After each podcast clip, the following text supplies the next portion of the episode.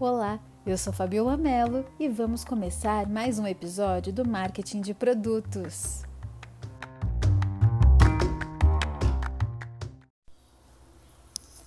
Olá, hoje vamos falar sobre o mercado de trabalho para marketing de produto, especificamente é, em qual time é mais possível que esse profissional seja alocado. Bom, dentro da minha experiência, da minha vivência pessoal, eu já interagi em diversas estruturas. Então, no começo da carreira, eu fiquei inserida muito é, dentro do time de inteligência de mercado. Então, era um olhar muito forte para pesquisa de mercado, concorrência, hum, avaliação de empresas com potencial de compra, de monitoramento, enfim. Depois, uh, acabei passando para debaixo do time de fusão e aquisição. Foi um período curto, eu fiquei dentro desse time três meses e depois acabei ficando inserida no time de tecnologia, na vice-presidência de produtos e segmentos. Uh, na Vagas, eh, eu acabei ficando também dentro do time de tecnologia e agora, dentro do Banco Safra, eu atuo dentro do time de marketing, especificamente dentro do time de marketing digital. E como que essa variação de estrutura pode acabar impactando dentro do dia a dia do profissional de marketing de produtos? É importante ter a visão de que o chapéu da estrutura acaba direcionando bastante a sua atuação. Né? Isso, somado aos interesses da empresa, o momento em que a empresa está, é, tem uma grande influência. Então, por exemplo, dentro de uma estrutura que olha inteligência de mercado, uh, tem uma tendência maior de você focar na etapa de lançamento, para compreender como que é esse mercado, público, nicho, preço, enfim. Mas você acaba perdendo um pouco o ciclo de vida. Né? Você não fica tão próxima, isso pode ficar muito mais concentrado dentro do time de produto. Uh, e aí requer uma, um alinhamento intenso, né? Para que você tenha esse olhar sempre muito fresco. Uh, no time na estrutura financeira que eu mencionei, que eu fiquei junto ao time de fusão e aquisição, uh, acabou dando um olhar muito mais próximo ao comercial, então aí respondendo muito forte por receita, churn, uh, forecast de vendas. Então você acaba muito mais próximo de ações de rentabilização e aí, trabalhando junto a comercial, montando combos, enfim, tentando aí de fato rentabilizar essa base de clientes.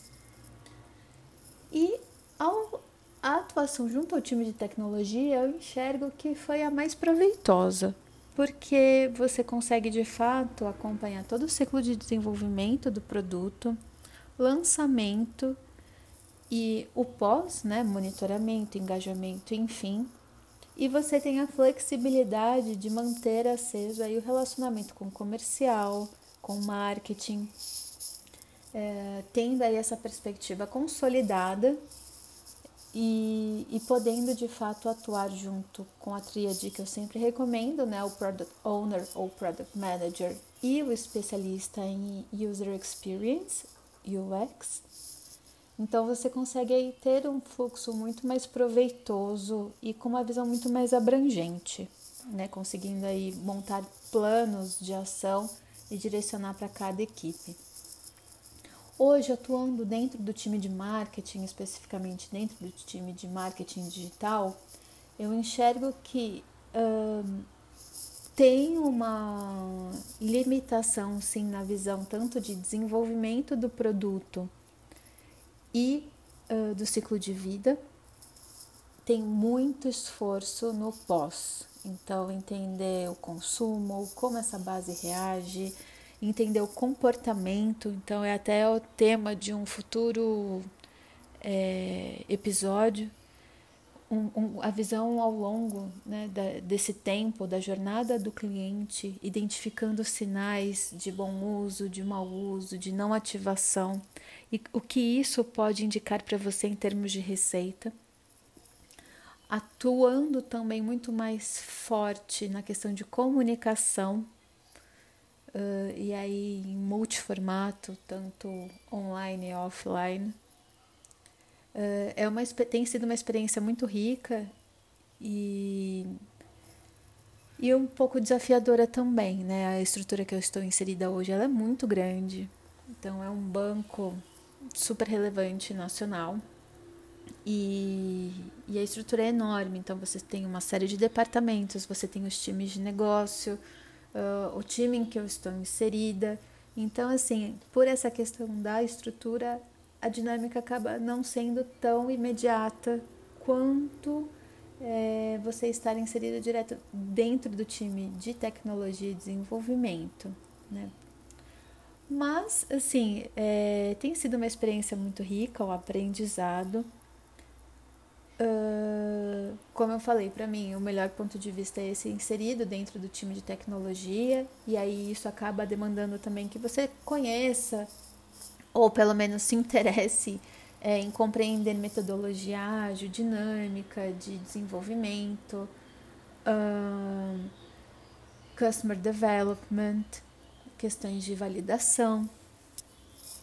Então, isso traz uma riqueza também para você, de forma geral, como profissional. Eu acredito também que nesse momento em que estamos cada vez mais desaprendendo coisas e reaprendendo temas de interesse com muita facilidade, principalmente de conteúdo e acesso à informação, cada vez mais democratizada por questões de internet, é, você acaba naturalmente sendo envolvido por esses temas.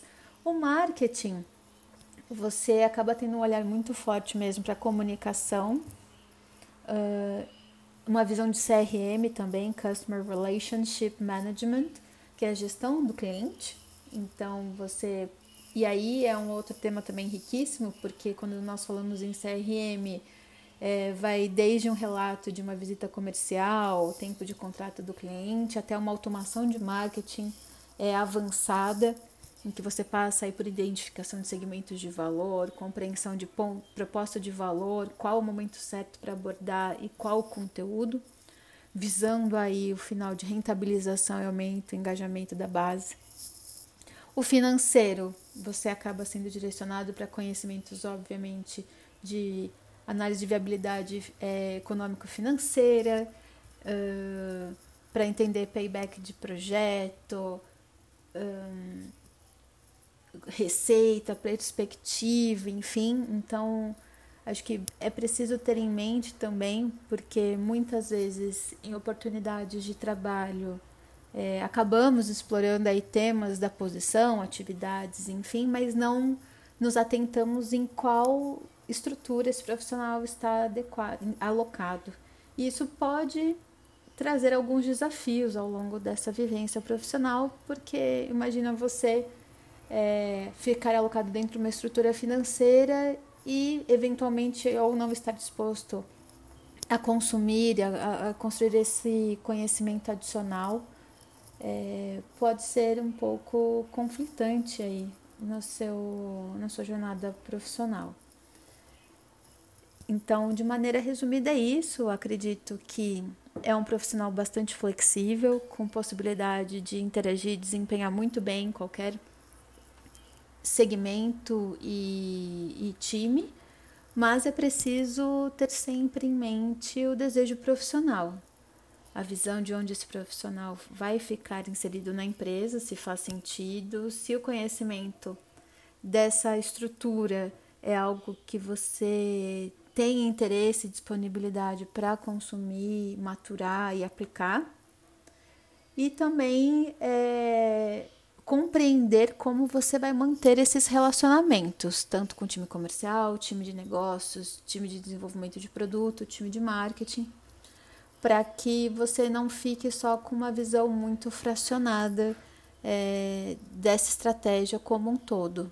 Né? O marketing de produto é sempre rico atuar em todo o ciclo de vida, uh, junto ao Product Manager, Owner e o UX, como eu falei, para que de fato você tenha uma sinergia e uma uma ação ao longo do tempo aí muito mais otimizada. Bom, por hoje é só. Espero vocês no próximo episódio. Obrigada. Tchau, tchau.